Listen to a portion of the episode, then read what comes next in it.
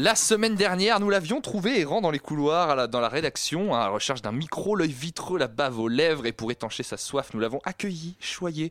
Aujourd'hui, on regrette un petit peu, hein, mais bon, on va faire avec le mal effet. Voici le monde selon Pitoum.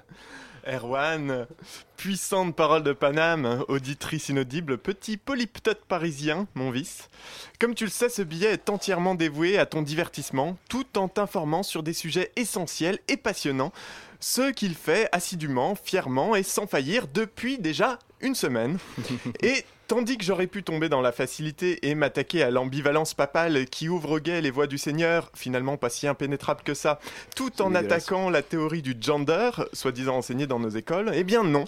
Non, j'ai préféré aujourd'hui te parler des PPP, les partenariats publics-privés. Ça a l'air passionnant. Le sens-tu venir, voilà. Le sujet essentiel et passionnant. Les PPP sont une des trois formes de contrats administratifs que l'État peut conclure avec des prestataires privés.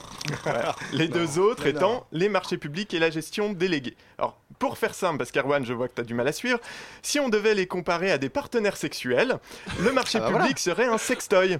Hein, Parfait Dont l'État assure le financement, les objectifs, bref, où il est le maître d'ouvrage. La gestion déléguée, elle, serait plutôt le plan cul régulier, hein, qui l'on confie la gestion dans une durée limitée.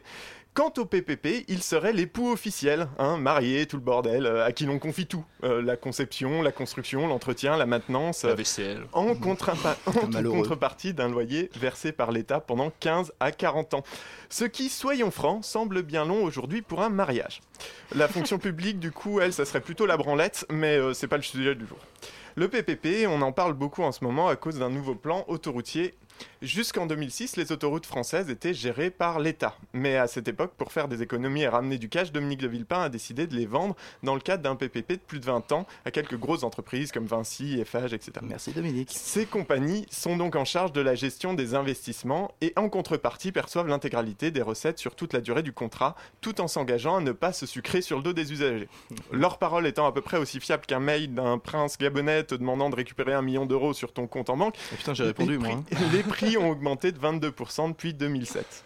Par ailleurs, loin de débarrasser les finances publiques des coûts liés aux investissements pour l'entretien et l'amélioration du réseau, les PPP permettent, permet aux concessionnaires de venir taper dans les poches de l'État, d'une part parce que les collectivités sont amenées à investir également dans les travaux, et d'autre part parce que les intérêts liés aux emprunts servant à financer la part du concessionnaire sont déductibles des impôts. C'est une belle niche fiscale.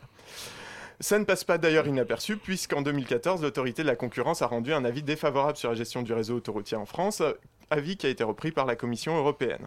On va pas parler des dividendes parce que euh, j'ai promis à ma maman que j'arrêtais de dire des gros mots dans le poste.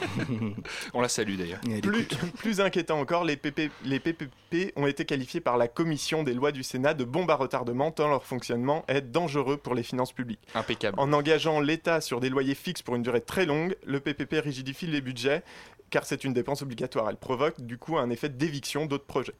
C'est un peu comme quand tu t'engages auprès d'un opérateur mobile en te disant que sur le moment tu y gagnes. Trois ans plus tard, quand les forfaits ont évolué et que tu te retrouves coincé avec tes 50 minutes et 20 SMS par mois pour 60 balles, et que c'est même pour ça que tu peux pas aller au ciné tous les soirs, tu te dis que tu t'es bien fait niquer. Ah les partenariats publics-privés sont donc la fausse bonne idée par excellence. Hein. Sous couvert de faire des économies, ils coûtent finalement souvent plus cher, privent l'État d'une manne importante et représentent un vrai danger pour les finances publiques sur le long terme.